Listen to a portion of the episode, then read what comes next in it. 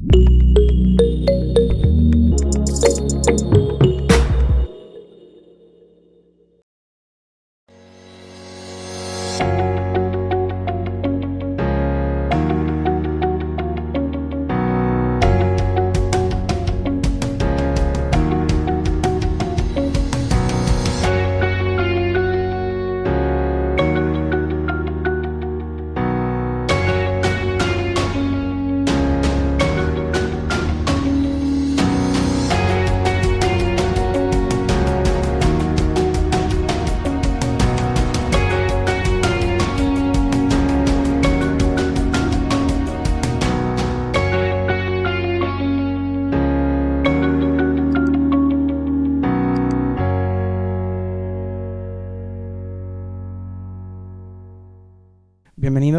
este acto que se enmarca dentro de la vigésima edición de Encuentro Madrid y lleva como lema una amistad que teja la historia. En estos 20 años de existencia, Encuentro Madrid ha buscado ser un lugar de encuentro y ha ido tejiendo una historia de relaciones y de construcción de la vida en común. Por ello, ha querido precisamente en esta edición especial reflexionar sobre la experiencia de la amistad y poner delante de todos experiencias de amistad. Bueno, pues bienvenidos a todos. Eh, esta charla que se titula La persona frente al poder, el legado de la disidencia a la Europa del siglo XXI. ¿Es que la persona, yo, tú, tiene algún poder? ¿Quiénes son los disidentes y qué nos enseñan? Em, este año se cumple el 50 aniversario de uno de los libros más icónicos del siglo XX, que es Archipiélago Gulag, del escritor ruso Alexander Solzhenitsyn. Una amiga, bueno, eh, atenta a los acontecimientos, se lo recordó eh, a una profesora universitaria, y esta nos propuso a varios de nosotros eh, aprovechar la ocasión para acercarnos al movimiento disidente. Es imposible conocer sin maestros, así que nos presentó a Adriano del Asta y a Borja Las Heras, que han sido nuestras guías. Por eso eh, los hemos invitado a estar con nosotros esta tarde. Adriano es profesor de lengua y literatura rusa en, la Universidad Católica de Brescia y vicepresidente de la Fundación Rusia Cristiana. Borja, por otro lado, eh, es asesor especial para Ucrania en el Servicio Exterior de la Unión Europea eh, y escritor, eh, autor de Estación Ucrania, El país que fue, eh, que podéis comprar a la salida. Em, bueno, la propuesta fue pasando de uno a uno.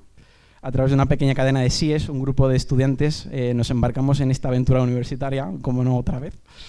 Em, hemos estado trabajando desde julio los materiales que nos han ido proponiendo Adriano y Borja, y bueno, enseguida nos dimos cuenta de lo poco que sabíamos. Además que, bueno, a nivel personal yo, mmm, no sé, estudio física, Marcel biotecnología, o sea, ambos nos veíamos en un mundo complejísimo y que nos dábamos cuenta de decir esto es imposible, inabarcable y muy complicado. Eh, así que bueno, pedimos ayuda a un profesor de historia que algunos conocíamos eh, y bueno, ha sido una ayuda a descubrir la riqueza de la historia de, Europa del Este a través de él. Eh, uno de, bueno, de los frutos de este trabajo eh, que no ha hecho más que empezar, es este encuentro. Así que, bueno, os dejamos ya con las preguntas a los ponentes. Adriano, este año celebramos el 50 aniversario de la, primera publicación de Archipiélago Gulag. ¿Qué es este libro?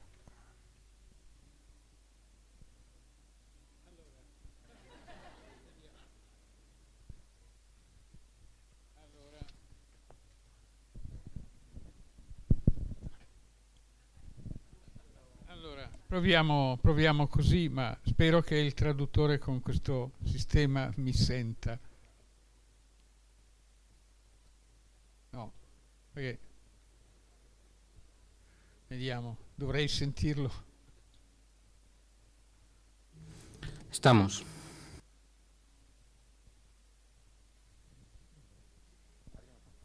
Allora, posso parlare. Dunque, buonasera a tutti, grazie Buenas tardes a todos. dell'invito che mi avete Gracias por la invitación que me habéis hecho. Eh, cominciamo allora con questa brevissima Empecemos con esta presentazione breve di presentación eh, Solzhenitsyn, di Solzhenitsyn e eh, dell'arcipelago Gulag. y de Archipiélago Gulag. Eh, Solzhenitsyn nasce nel 1918, Nace en 1918, ha una prima educazione religiosa tiene una primera educación religiosa viene dimenticata che e se olvida un normale y crece como un joven normal sovietico. ciudadano soviético. e la sua vita è caratterizzata Su da vida se caracteriza por tres momentos fundamentales, que tre podemos llamar tres, desciens- tres descensos a los infiernos. La prima è la guerra. La- el primero es la guerra. In Solzhenitsyn se presenta volontario, eroicamente Se comporta heroicamente e poi viene deluso però dal modo in cui il governo conduce la guerra. pero luego se siente decepcionado por la forma en la que el gobierno conduce la guerra, causando il sacrificio di una massa enorme provocando el sacrificio de una masa enorme de civiles y soldados. Expresa estas críticas eh, en su correspondencia interceptada por un amigo, interceptada por la censura, y es condenado a ocho años en un campo de concentración. Los pasa en campos de todo tipo. E y esta experiencia hace que se dé cuenta che di la descrivere e no puede describir y dominar la realidad. La segunda experiencia es por tanto el campo de concentración, con sus dimensiones increíbles, con su terror, con su muerte. Se da questi cuenta que en estos campos el hombre se vuelve nada, nada de lo que hace, ha, nada de lo que tiene, si rende conto anche che l'uomo è pero se da cuenta también de que el hombre está siempre más allá che ha e che fa. de todo lo que tiene y hace. El hombre es irreductible respecto al poder. A un uomo, dice uno dei suoi personaggi, Uno de sus personajes dice, a un uomo al quale avete a un hombre tutto, al que le has quitado todo, non potete più togliere niente. ya no puedes quitarle nada. È di nuovo libero. Vuelve a ser libre. Capisce allora che l'uomo è. Comprende que el hombre es irreductible. è irriducibile al potere. Es irreductible al poder. Terza discesa agli inferi. Tercera, tercer descenso a los infiernos. Solzhenitsyn, mentre è in un campo di Mientras está en un campo de si concentración, ammala di cancro. enferma de cáncer. E allora capisce che Y entiende que también esto decisivo. es un paso decisivo. Todo lo que tenemos es un don. E a questo punto capisce che Y entonces entiende rispondere a questo que debe responder a este don, raccontando Contando lo que ha sido su experiencia en el campo de concentración. Sale su primer eh, eh, narración famosa, su primera novela famosa, e Un día de altre Denisovich. Non ve le sto a dire adesso, ma Nos cuento toda su producción, pero llegamos después a Archipiélago Gulag. Arcipelago Gulag esce, l'abbiamo sentito que quando- sale, parlando prima della lo hemos escuchado antes hablando de... esce nel 1976 Sale in en russo, 1973 en ruso e poi a seguire in tutte le altre lingue. y después en todas las demás lenguas. Eh, è interessante il titolo del libro, Es interesante el título del libro, Arcipelago Gulag. Archipiélago Gulag. Gulag è la sigla Gulag dire son las siglas la en ruso para decir Campo. Dirección Central de los Campos. Archipiélago Solzhenitsyn es la imagen que ha utilizado, ha inventado para que esta- para transmitir que esta realidad está difundida en todo el país. Poi è interessante il sottotitolo che dà ad Arcipelago Gulag. Es interesante el subtítulo que da Archipiélago Gulag. Saggio di inchiesta narrativa. Ensayo de indagación narrativa. È per dire che quello che ha vissuto Para decir que lo que ha vivido è storia, es historia, narrazione, narración, ma non può essere detto semplicemente pero no se puede contar solamente desde un punto de vista histórico. Se con cuenta con la potencia del arte. Esto, este es un poco el contexto. Vale. Vale. Pues pasando ahora con eh, Borja, salía en el vídeo eh, la cuestión del el Maidán, la revolución del Maidán en los años 2013 y 2014 en Ucrania. Eh, la pregunta es, ¿qué es esto? O sea, ¿qué es la revolución del Maidán? Vale. ¿Se me oye? Buenas noches. Bueno, no teníamos muy ensayada la parte técnica y ahora nos estamos dando cuenta, pero que sepan ustedes que el fondo está muy bien preparado. Así que yo quería dar las gracias también eh, a estos chicos, eh, Marcel, Guti, Ramón, eh, Sara, Amanda, su profesora Ana Llano, que ha estado detrás de mí durante meses y tal, y esto empezó una conversación en el barrio de Salamanca hace unos meses. Yo no sabía, miren ustedes, a qué me estaba metiendo, pero estos lo tenían muy claro y bueno, hay esperanza con, gente joven así. Em, me, cuesta, me cuesta responderte a esta pregunta. Em, el Maidán, miren ustedes, es una palabra eh, que significa plaza, eh, como la palabra atamán, que es un líder, o la palabra kozak, en parte son de, origen turco, cuando el, Imperio Otomano controló gran parte de la región. Por eso en español, cuando se dice la plaza del Maidán, es un poco decir la plaza de la plaza. Realmente es una referencia a la revolución que tuvo lugar en 2013 y principios de 2014 Kiev, en, la, en el. A ver, así. No pasa nada. Seguimos. ¿Se, me oye? Venga. Pues eh, reconozco que, me hicieron esta pregunta hace días y me costaba explicarlo. Y eso que entre primeras filas tenemos una protagonista discreta de esta, de esta revolución que idealmente debería estar aquí, no yo pero, pero en a lo largo de la última década me he dedicado a recoger testimonios de toda esta gente que en España nunca hemos entendido muy bien Ucrania, ahora solo la empezamos a entender un poco mejor, y, luchaba por encontrar, encontrar las palabras.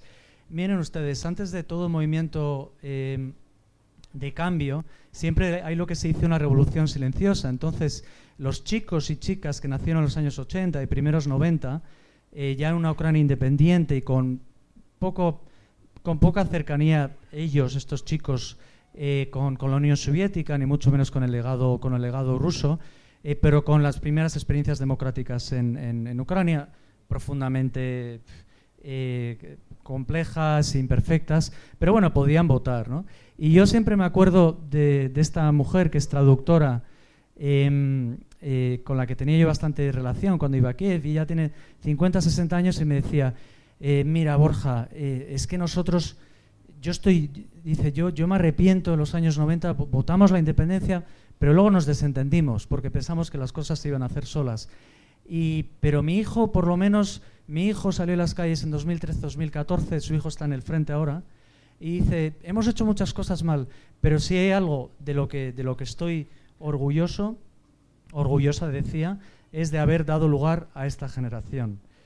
Em, no es la primera revolución que tuvo Ucrania, eh, tuvo varias, tuvo la revolución del granito en los años 90, que también fueron estudiantes que se metieron en huelga de hambre para pedir elecciones el último año de la Unión Soviética, bueno, el 91, esto fue el año 90. Eh, la del 2000, la, que nosotros conocemos la Revolución Naranja, ellos lo llaman el segundo Maidán, eh, que tampoco tuvo lugar, tuvo gran recorrido y siempre pensaban que no había terminado. Y en 2013 realmente, para que vean ustedes la, la complejidad de la situación, quería, quería citar a mi amigo, el escritor europeo ucraniano y yo creo que futuro premio Nobel de, literatura, eh, Yuri Andrujovich, que él, él detestaba Kiev. le parecía Kiev una ciudad antipática, etc. Pero él decía, bueno, de pronto un día en Kiev tuvo lugar la más bonita de todas las revoluciones. Había ganado el casting para, para ser el, el, centro de, de la más bonita de todas las revoluciones. Al principio se le llamó exclusivamente Euromaidán, porque eran 100, 200 chavales que salieron a las calles para pedir que su gobierno no se echara para atrás en la firma de un acuerdo de asociación. ¿Por qué? Para, porque para ellos, ventañeros, treintañeros, era el futuro. Y sin ese acuerdo se veían como Bielorrusia. Y ustedes si miran Bielorrusia ahí entenderán perfectamente de lo que les estoy hablando. Pero había más elementos de fondo. Había un hastío fundamental y una especie de de, ganas de cambio eh, muy profundo. Y entonces eh, Yuri, él dice, el conformismo, la amabilidad, la indiferencia, el provincialismo, todo este complejo de lo que era Kiev, que yo creía eterno e insuperable, de repente desapareció. Y en solo unos días la ciudad se convirtió en un coágulo de insumisión, en un espacio de concentración, de la valentía, en el epicentro del heroísmo y la acción solidaria y desprendida. Claro, nosotros los europeos occidentales nos cuesta ver cuál es el concepto del héroe. Yo los primeros héroes los conocí cuando yo vivía en el País Vasco y veía todos estos concejales que salían a dar la calle y salían a las calles sabiendo que les podían matar, profesores universitarios míos. Pero el concepto de heroísmo es algo que hemos perdido en Occidente. Sin embargo, los, ucranianos lo tienen porque no tienen alternativa. También quiero citar a, a, un, a un sacerdote, el padre Sidor, que sale en este documental, pero entonces él era más joven, que cuando la policía del gobierno Yanukovych, que era un gobierno muy represivo y muy autoritario, intentó destruir el Maidán la noche del 10 al 11 de, de, de noviembre, claro, él estaba en, su cuarto en el monasterio de San Miguel de las Cúpulas Doradas, que son los monasterios más bonitos del centro de Kiev, y claro, le llamó una señora y le dijo que están, están a punto de la, la, policía que va a tomar el Maidán, que nos están deteniendo, que nos están apalizando, tenéis que sonar las campanas. Las campanas no habían sonado desde que los, eh, bueno, básicamente los mongoles destruyeran la entonces Kiev en el año 1200 y pico, la última vez que sonaron. Eh, y este hombre llamó a su, a su, superior y dijo, por supuesto, sube, sube a tocarlas. Y, y yo le pregunté, ¿y por qué lo hiciste? Y dice, bueno, yo creo que Dios eh, te pone siempre ante varias opciones, te deja elegir. Yo no creo que estaba escrito lo que iba a hacer, pero yo decidí que tenía que hacer sonar las, campanas para que más gente saliera a la calle. Y entonces, eh, justo antes de la nueva invasión rusa, eh, me fui a verle para charlar un poco. También va a intentar a ver si bautizaba un poco a mi hija Sofía, un poco pasando 300 o 400 puestos. Me miró con cara de Borja, no te pases, me caes bien, pero, pero, pero no te pases. Eh, y entonces le pregunté por esto, y me dice, es que Borja, en el Maidán nadie miraba el color de la piel. Daba igual la religión que practicaras, había musulmanes, había judíos, se hablaba ucraniano, se hablaba ruso, se hablaba crimeo.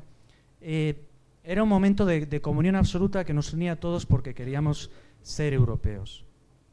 Y yo creo que eso lo define muy bien, y en un país com, como el nuestro, en España, que estamos tan divididos, nos hace, nos cuesta pensar que podamos estar en una plaza, gente de izquierda, gente de derecha, gente de centro, católicos, greco-católicos, ortodoxos. Tú lo decías, la revolución del nacionalismo cívico, ¿no? una, revolución que unía gente de todo tipo. Era en el arca de Noé. Y, y bueno, esa, revolución terminó eh, con, desgraciadamente, muchas muertes. Yuri Andrujovich habla de eso también. Eh, y con la ayuda del entonces eh, presidente Yanukovych a Rusia, en una cosa que ahora sabemos que está perfectamente controlada desde Rusia para que pudieran invadir eh, Ucrania. Pero ahí, para que, para que entiendan ustedes, no la llaman la revolución del Maidán, la llaman la revolución de la dignidad. Y quiero quizás concluir esta, esta primera aproximación eh, con las palabras de mi amigo Denis, que por alguna razón es un ucraniano de 30 años, es altísimo, como casi todos los ucranianos, eh, y por alguna razón es un enamorado de Jotafe, no me explico muy bien, no sé si tenía una novia ahí o tal, pero, pero el caso es que participó en la revolución, estuve hablando hace dos días con él, está en el Donbass, y, y las primeras semanas de la, de la nueva invasión en febrero, yo le preguntaba, ¿qué tal estás? ¿Qué tal estás? Y por ahí tengo en mi libro uno de los WhatsApps que me puso, me dice en su español un poco, yo bien y país también, hijo putas mal, eh, pero no han entendido que nosotros queremos luchar por una vida digna, una vida justa. Y eso es un poco lo que, lo que es la idea fundamental eh, del Maidán, no solo una cuestión europea, sino una cuestión de, de, una especie de basta ya. Ya hemos sufrido demasiado como país, nos merecemos algo mejor. Bueno, aunque sea pasando micro, eh, volvemos a Archipiélago. Pregunta a Adriano el lema del Encuentro Madrid es una amistad que teje la historia. Mi pregunta, y bueno, yo creo que la vamos a juntar así también para ser más rápidos, para, eh, Adriano primero, ¿qué tiene que ver el lema con Archipiélago? Y luego después, según termine Adriano, la pregunta a Borja de mmm, qué tiene que ver con el lema esta revolución de la que nos se está hablando. Allora, che que una amistad puede tejer la historia lo demuestra la propia historia de la composición del archipiélago Gulag. Es una obra colectiva. Como habéis escuchado, la historia, eh, Solzhenitsyn ha potuto scrivere questa Solzhenitsyn ha podido escribir esta obra porque ha sido ayudado,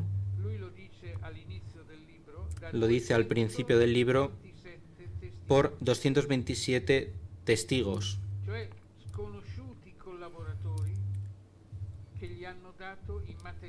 colaboradores desconocidos que le han dado los materiales, lugares seguros donde, podría, donde podía escribir. Arriesgando sus propias vidas.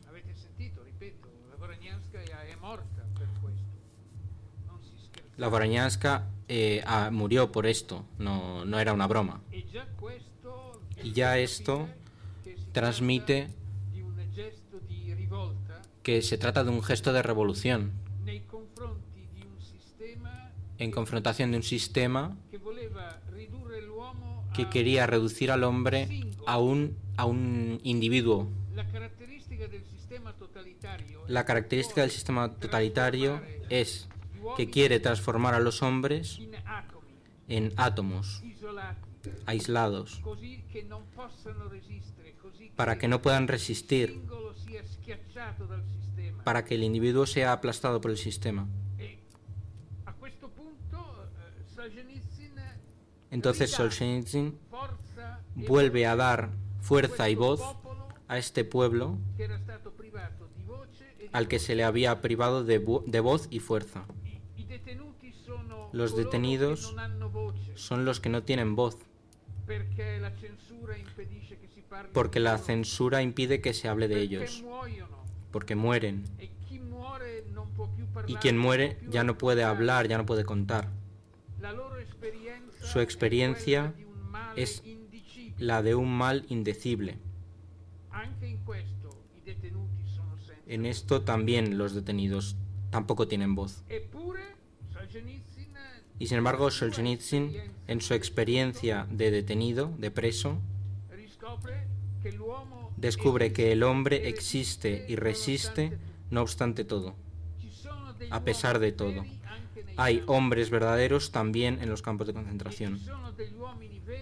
Y hay hombres verdaderos también entre los que son los que mandan en los campos. Cuando es arrestado, su comandante, que hasta el día antes no lo había mirado a la cara, ni siquiera, le tiende la mano, le dice, mucha suerte, capitán. Es un gesto de revolución.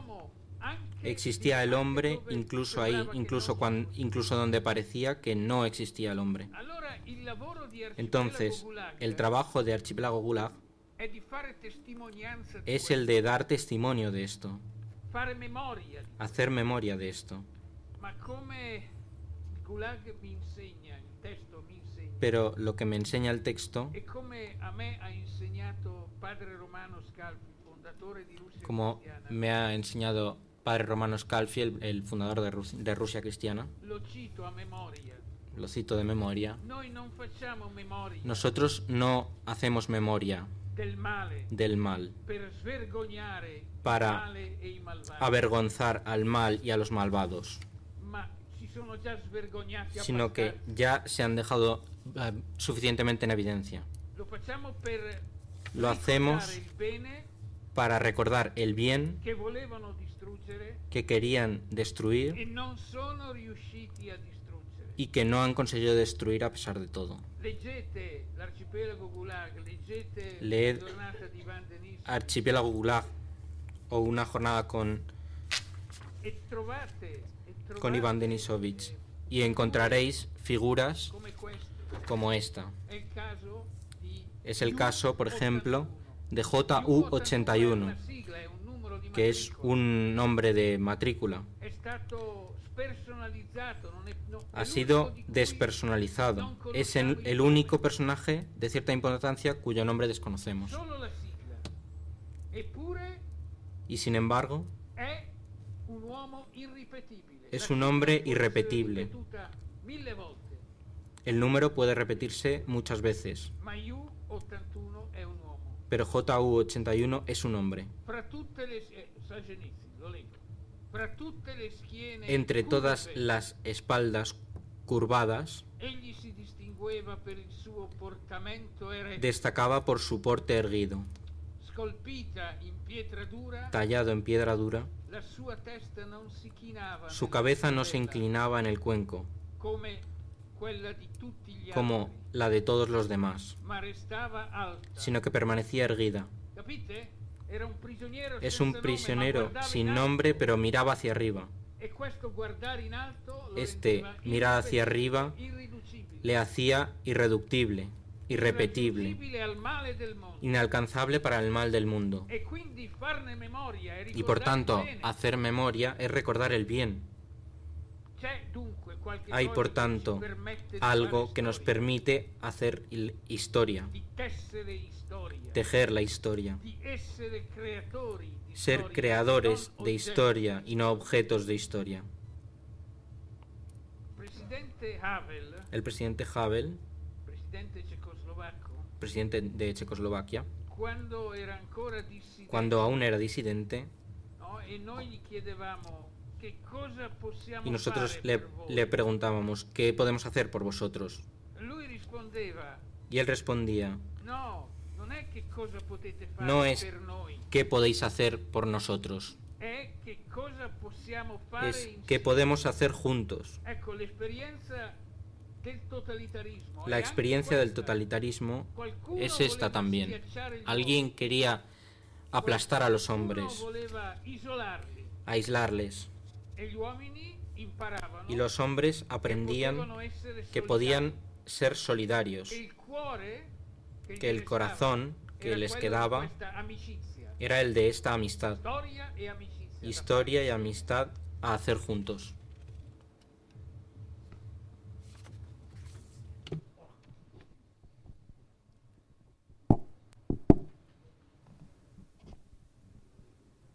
Bueno, gracias, Adriano. Eh, te dirigimos la misma pregunta a ti, Borja. ¿Qué tiene que ver con el lema la revolución de Maidán? Em, vale.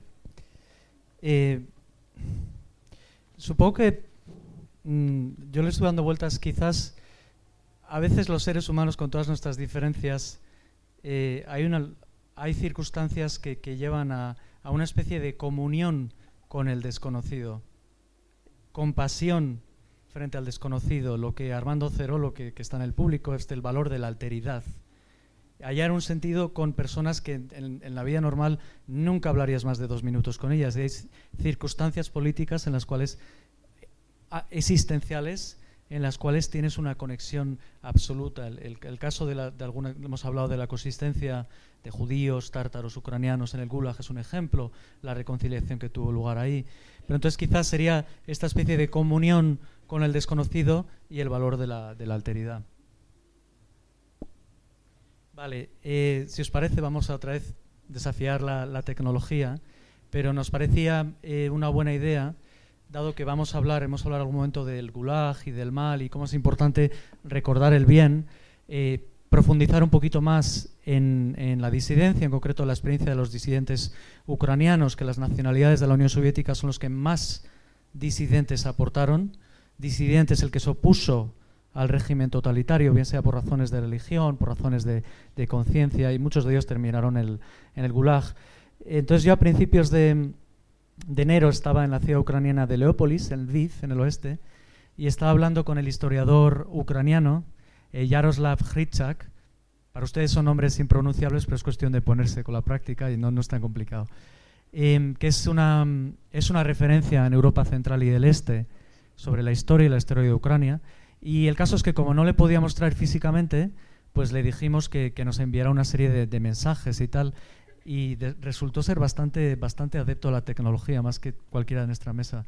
Entonces, eh, si les parece, presentación 2, dos, la ponemos un momento para que él mismo hable y nos cuente.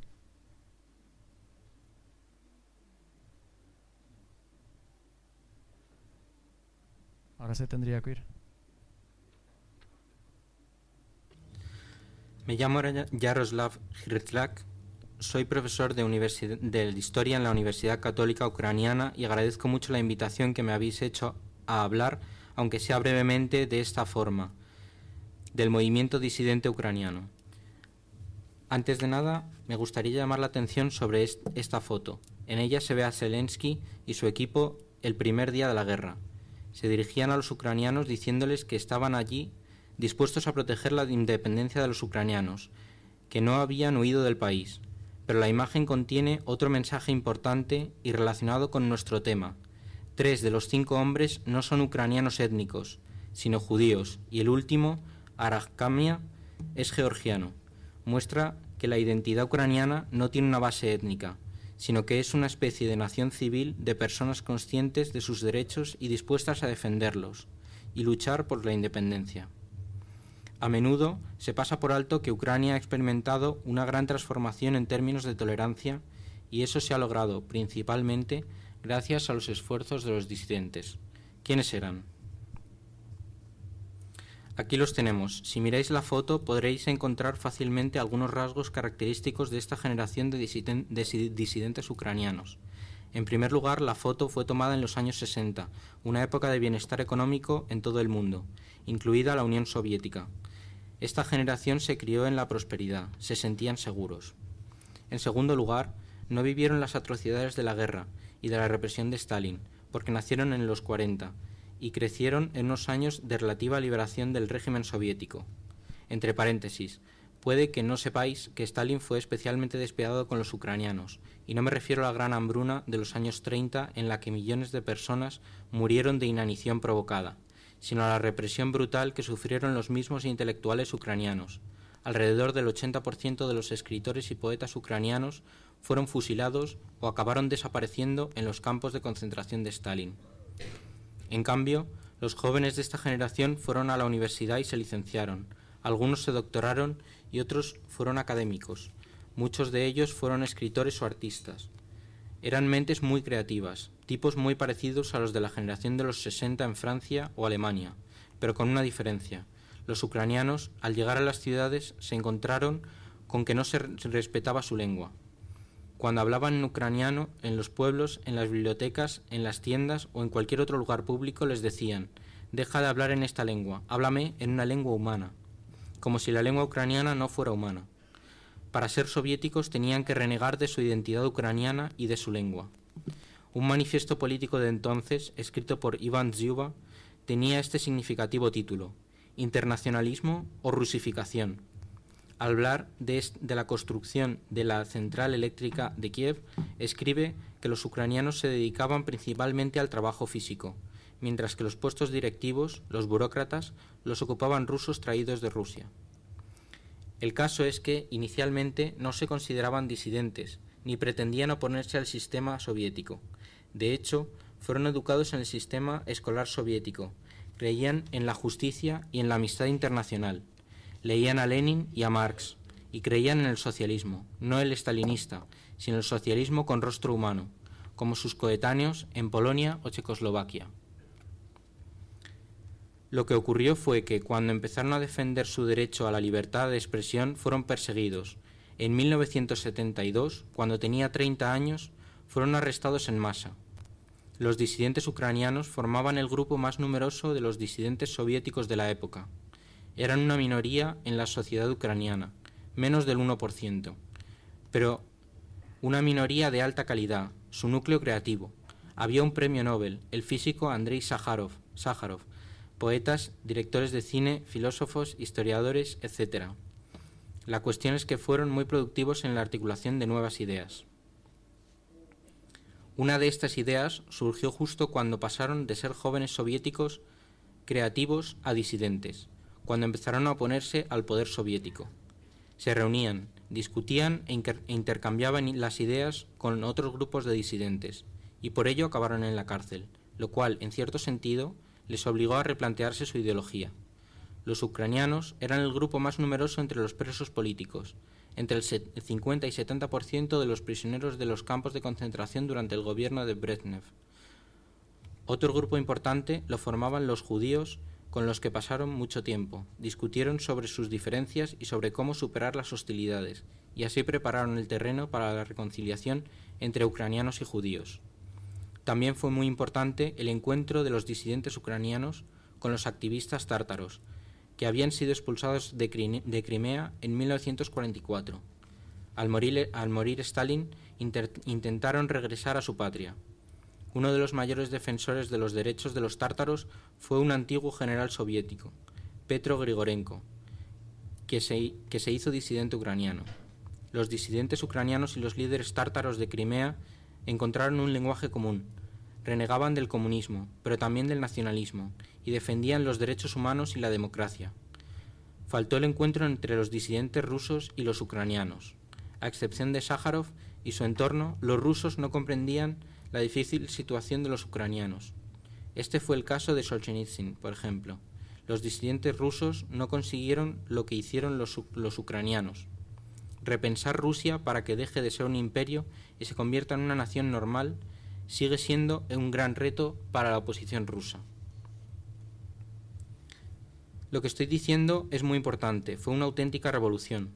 Con Gorbachev, la mayoría de los disidentes fueron liberados y formaron un nuevo movimiento civil anticomunista, al que llamaron movimiento socialista. Sostenían que el futuro de Ucrania debía basarse no en principios étnicos, sino en la defensa de los derechos humanos. Lo expresa muy bien esta famosa frase de Ivan Drag, líder del movimiento socialista y, poeta del grupo de los 60. Un judío en Ucrania vive, debe vivir mejor que en Israel, y un ruso en Ucrania debe vivir mejor que en Rusia. Aunque pueda parecer ingenuo, prepararon el terreno para una transformación por la que, está por la que están luchando Zelensky y su equipo.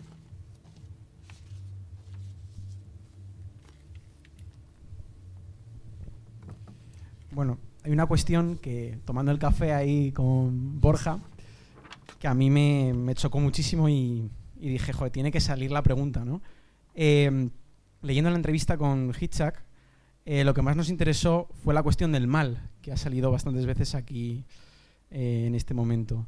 Un poeta polaco, Alexander Bat, que sobrevivió a la guerra eh, y al gulag, dijo, habiendo nacido en la primera mitad del siglo XX, podías no creer en Dios, pero no podías no creer en el diablo. Tú mismo nos dijiste que te estaba sucediendo esto viviendo de cerca la guerra de Ucrania.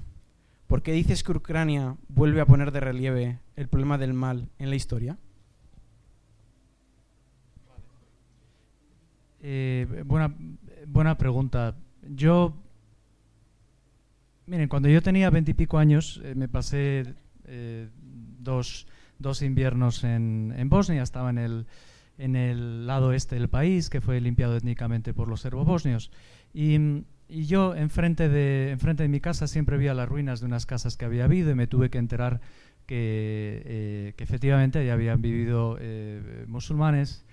Eh, una definición que en, la antigua Yugoslavia no se aplicaba muy bien porque fumaban, bebían, eran básicamente, pero, pero los ultranacionalistas serbios y los ultranacionalistas croatas les veían así y les habían expulsado de la población en la que yo vivía y desgraciadamente pues a las mujeres las estuvieron violando durante años a la vuelta de, la esquina de donde yo también vivía, en el famoso Partisan.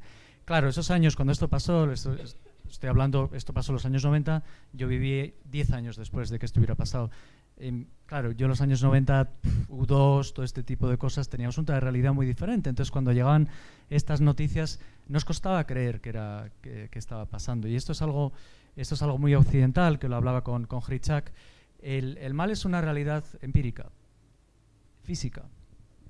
Tiene una, eh, tiene una eh, también una interpretación eh, metafísica, pero es una realidad física, es una realidad de la, humana, y yo lo, lo, he intentado definir como esta destrucción consciente de la vida, con, destruyendo la individualidad de cada vida humana, con especial ensañamiento para crear sufrimiento, y a la gente que sobreviva mueren en vida. Imagínate que pierdes tu, tu, hijo. ¿no? Em, el infierno en, el infierno en la, tierra, no hace falta creer en, un infierno metafísico. Hace un mes estuvimos eh, con, Borrell en, visitando Babin Yar. Babin Yar, para los que no lo saben, es uno de los lugares del, holocausto peores en Europa. Eh, treinta y pico mil judíos fueron, fueron asesinados allí por, por los nazis. Y entonces el rabino nos cogía de, de, los brazos y nos decía, Your Excellencies, Your Excellencies. Pero esto está, esto está, esto está pasando, ¿no? Esto está pasando, esto está pasando ahora, está pasando en las zonas eh, eh, que, ocupa, que ocupa Rusia. Hemos hablado de la persecución religiosa de los grecocatólicos en, en, en, la Ucrania ocupada, de los eh, judíos, etc. Y, y, es algo que para nosotros es, es, es, es muy, difícil, es muy difícil entender. Pero yo quisiera, tengo que, desgraciadamente, aterrizar con algún ejemplo concreto eh, muy, muy real. Presentación 1, por favor.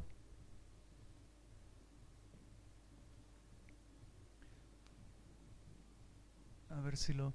Bien, eh, yo, no saco esta, no he sacado esta foto, pero esto es una realidad cuando, cuando, cuando uno va a Kiev. Lo que han escuchado antes en, en, la guerra son alarmas aéreas. Pensaba ponerles una, pero creo que ya no han escuchado. Eh, tengo el número aquí. Han sonado desde el comienzo de la nueva invasión 34.270 veces. 34.270. Es decir, hecho la media, casi 55 todos los días. No puedo transmitirles la absoluta ansiedad que te provoca una alarma aérea, porque cuando hay una alarma aérea en Ucrania son varias razones, que hay bombarderos rusos en el aire o que hay drones, los famosos drones iraníes, que a lo mejor se acuerdan del año pasado. Eso está pasando todos los días. Otra cosa es que no salga las noticias, pero está pasando absolutamente todos los días. Eh, en septiembre 500 drones, 500 drones rusos contra Ucrania, en octubre casi 400 y esta misma mañana dos, uno o dos misiles balísticos contra, contra Kiev. Eh, cuando les hablo que el mal existe, eh, esto es 14 de enero en la ciudad de Dnipro, a 300 y pico kilómetros del, del, centro. No sé cómo de compararles Dnipro, pensaría en Zaragoza o alguna ciudad un poco importante, una ciudad con contenido industrial, pero desde luego no es el, frente. Eh, este edificio fue destruido por un misil eh, ruso que está un KH-22 que están fabricados para destruir portaaviones, para que se hagan un, una idea de la... Y esta es una de la, la única superviviente de una familia que le, escuchó la alarma aérea y le dio tiempo a meterse en la bañera. Te tienes que meter en la bañera porque a veces eh, no hay tiempo para, para, ir al refugio, muchos ucranianos se han acostumbrado, eh, pero más o menos son de las pocas cosas que se protege.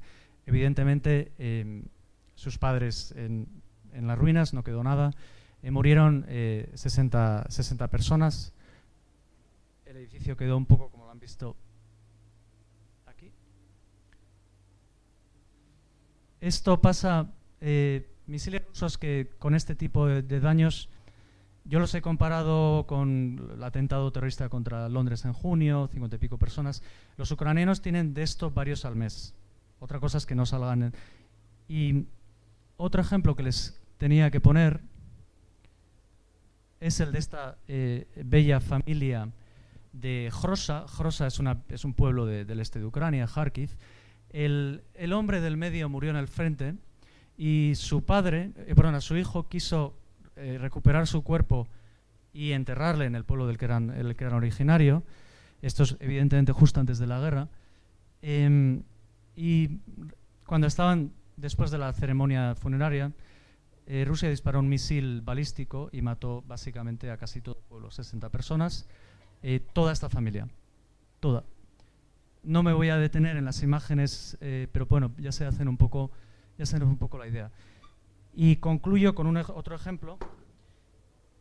El de la foto es eh, Yuri, Yuri Glodan. Eh, Yuri perdió en, en, otro de estos eh, bombardeos contra Odessa, una ciudad que además es muy querida, tengo muchos amigos allí. Perdió su hija de pocos meses, perdió a su mujer y perdió, perdió a su suegra. Eh, se alistó en el frente y ha muerto hace, hace una semana. Entonces, cuando, cuando tú, Adriano, hablabas del, del mal, eh, quería yo poner un poco estos ejemplos porque no hay desesperanza más absoluta que casos como estos. Y esta es una realidad metafísica. Pero quizás la pequeña, el pequeño mensaje de esperanza es que si hay un mal, tiene que haber un bien. Y si hay un bien, puede ser un bien particular o puede ser un bien universal, una acumulación de buenas acciones. Y tú lo has mencionado que, irónicamente, ante estas situaciones de absoluta destrucción del humano y esta crueldad, también redescubres la, absoluta individualidad de la vida humana. Y para los que más tienen fe, pues cómo es un reflejo de la vida divina. Y cómo esta gente en el Gulag encontró, encontró su humanidad. En el caso, yo me he encontrado esto muy a menudo, muy a menudo en Ucrania. Entonces, la esperanza que, puedo darles es que el bien, no creo en grandes bienes universales, pero sí creo en la acumulación de bienes particulares que, como diría Aristóte- Aristóteles, llevan a un bien universal. Y aquí un bien universal es la justicia. Y el primer bien, yo creo que es recordar estas vidas y recordar para que nunca, nunca, nunca se pierda su recuerdo. Gracias, Borja. Eh, en 1962, Solzhenitsyn publica Un día en la vida de Iván de- Denisovich. En el año 1970 se se le concede el premio Nobel por ese mismo libro. Y tres años después termina de escribir el manifiesto Vivir sin mentira, que nos impactó mucho por su actualidad. Eh, me imagino que, o sea, tr- tras escuchar el testimonio de los ucranianos, eh, a muchos nos puede surgir la pregunta, bueno, ¿y yo, con mi nombre y apellido, eh, qué puedo hacer en mi, en mi vida, vida, en mi, vida de día a día? Y es precisamente en este libro, este manifiesto, eh, ¿no? que, que muestra una, una po- una posible respuesta. Entonces, Adriano, ¿dónde reside la fuerza de la persona frente al poder? Sea en el Oriente como en el Occidente, de la que nos habla Solzhenitsyn.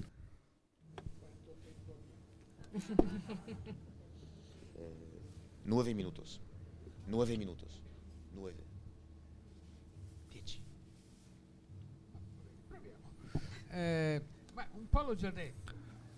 U81, Un poco ya he hablado de esto. U81, Antes hemos hablado de JU81, que mira a lo alto. eh, Solzhenitsyn lo dice de muchas maneras. eh, Es un hombre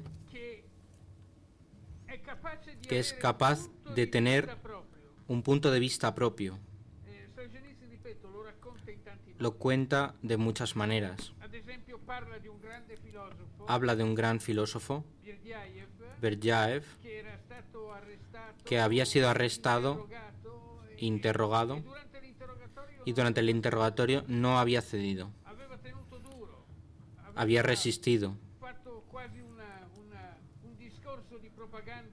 Había hecho incluso un discurso de propaganda frente a los eh, capos del- la stessa domanda che hai fatto tu. Da dove viene Y Solzhenitsyn se hace esta misma pregunta que has hecho tú. ¿De dónde nace esta fuerza? Y respon- responde. Tenía un punto de vista Io propio. No he entendido esto durante mucho tiempo. dice, "Hai un punto di Porque cuando uno proprio", dice tiene un punto de, vista propio,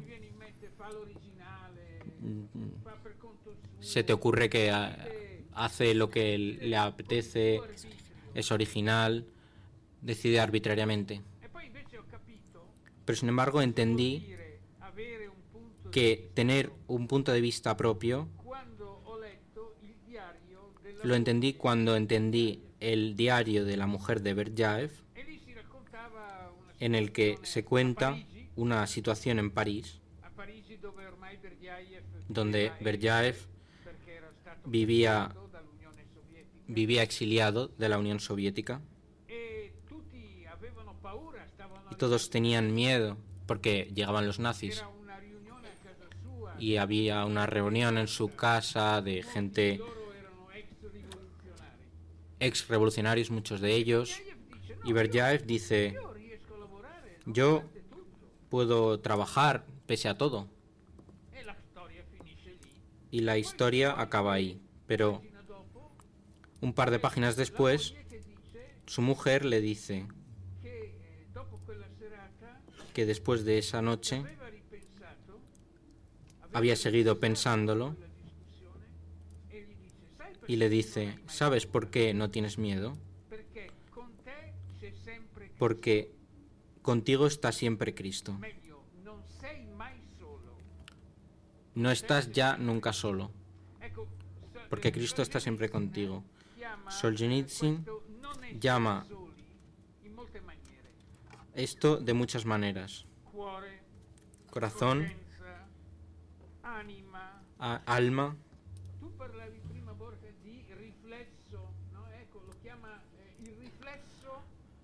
Lo llama el reflejo de la eternidad. O según la, tradi- la tradición cristiana a la cual Solzhenitsyn vuelve, es el hecho de que el hombre ha sido creado a imagen y semejanza de Dios. La imagen ya no te la puede quitar nadie. Es de ahí que viene la fuerza. La semejanza es lo que realizas con tu libertad. Entonces la libertad, el punto de vista propio, no es la arbitrariedad, es realizar esa imagen. Ho capito? La libertà è non faccio quello che voglio, No es hacer lo que quiero, sino ser fiel a tu ser, a la verdad de tu ser. Por esto, cuando Solzhenitsyn escribe vivir sin mentira, en un momento determinado dice. ¿qué es verdad, qué es falso? Lo decide cada uno en su corazón. Esto lo entendemos como una forma de relativismo. Pero para Solzhenitsyn no era relativismo, porque daba crédito a la libertad del hombre y acababa.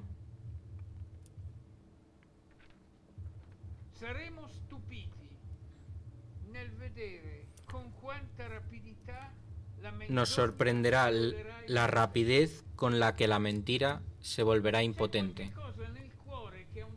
Hay algo en el corazón que "Non funziona, a un momento determinado te dice no funciona, no es verdad.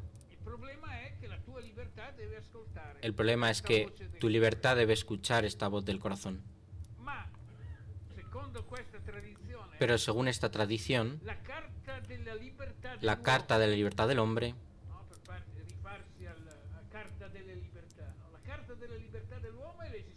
es la existencia de Dios, porque está dentro de ti, es la conciencia que está dentro de ti y te genera remordimientos, no obstante todas las traiciones, Porque la línea que separa todavía Solzhenitsyn, lo puedo citar, lo puedo citar en español. Eh, Scusate il mio, il mio spagnolo, però questo me l'ero, me l'ero scritto. La linea que separa el bien del mal está en el corazón de cada hombre. ¿Quién destruiría un trozo de su corazón? En el transcurso de la vida de un corazón esa línea se desplaza. El mismo hombre se convierte a diferentes edades, eh, en diferentes situaciones, en una persona completamente distinta. Y aquí, voy a terminar, y aquí comienza el reto de Solzhenitsyn a cada uno de nosotros, para que nadie, después de conocer la existencia del archipiélago y leer, aunque sea una sola página del mismo, crea que no puede juzgar lo que es verdad y lo que es mentira. Crea que está solo en este mundo a merced de la mentira y crea que no tiene fuerza para resistirse a ella. Gracias.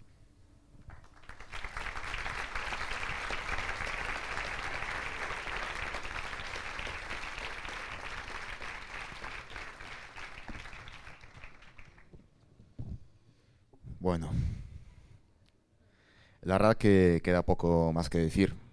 Es un regalo enorme tener a gente como Adriano y como Borja aquí con nosotros.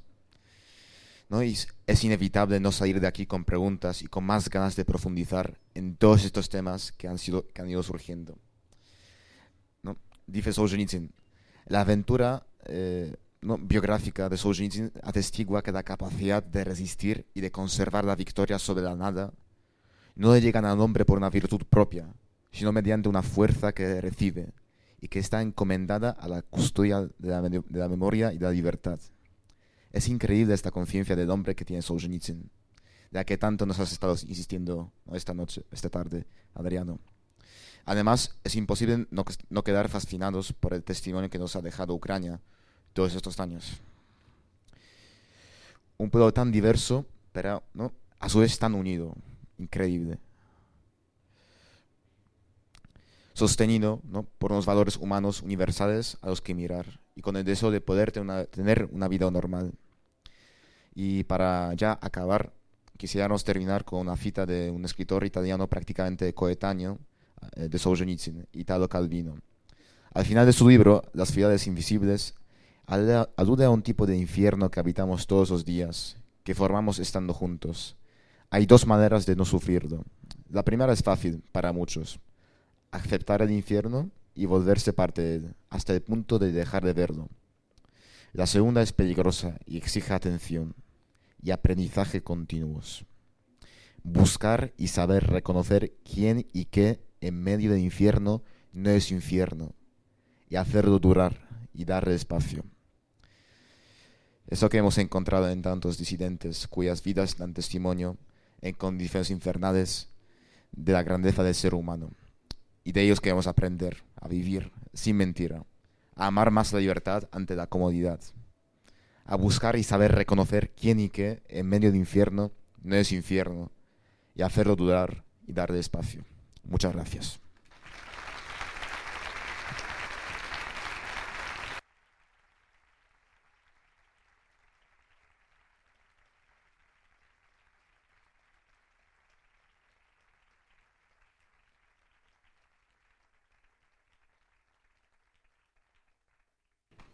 unas palabras finales, avisos. Terminamos dando las gracias de modo muy especial a Universitas que ha hecho posible este acto. Les recordamos que a las 20 horas tendrá lugar en la sala Newman la mesa redonda titulada Urbi et Orbi sobre globalización, pertenencia y futuro de la política. Y a las diez y media, después de la cena, tendrá lugar en el pabellón principal la fiesta concierto Encuentro, Madrid, Encuentro Madrid con motivo del 20 aniversario de Encuentro Madrid. También señalamos que se pueden visitar en el pabellón principal las dos exposiciones que se exhiben en la presente edición de Encuentro Madrid. Una dedicada a la figura del médico japonés Takashi Nagai y a su mujer Midori, y otra que bajo el título de El hombre dibujado recoge una serie de obras del artista valenciano Jimo Amigo, en las que de forma visual se reflexiona sobre la identidad del hombre contemporáneo. Las exposiciones permanecerán abiertas hasta las 10. Por último, como muchos de ustedes sabrán, Encuentro Madrid es una iniciativa que sale adelante exclusivamente gracias al trabajo de muchas personas que dan voluntariamente su tiempo y a la colaboración de diversas entidades y personas que la apoyan económicamente. Si desean que encuentros como este puedan seguir teniendo lugar, pueden apoyarnos a través de las siguientes modalidades. Con un donativo al Bizum que, ¿no? 01061, que tendrán ahí ustedes en la puerta o eh, en algún lugar cercano, o en el stand de Encuentro Madrid, donde también se puede solicitar el número de la cuenta para hacer una transferencia, lo que hará posible su correspondiente desgradación fiscal. Bueno, y sumándose al club de amigos de Encuentro Madrid a través de la campaña Un Euro Más, que supone una pequeña aportación mensual para el sostenimiento de Encuentro Madrid. Pueden encontrar más información en, la página web encuentromadrid.com. En apartado Dona Ahora o en el stand de Encuentro Madrid. Muchas gracias otra vez.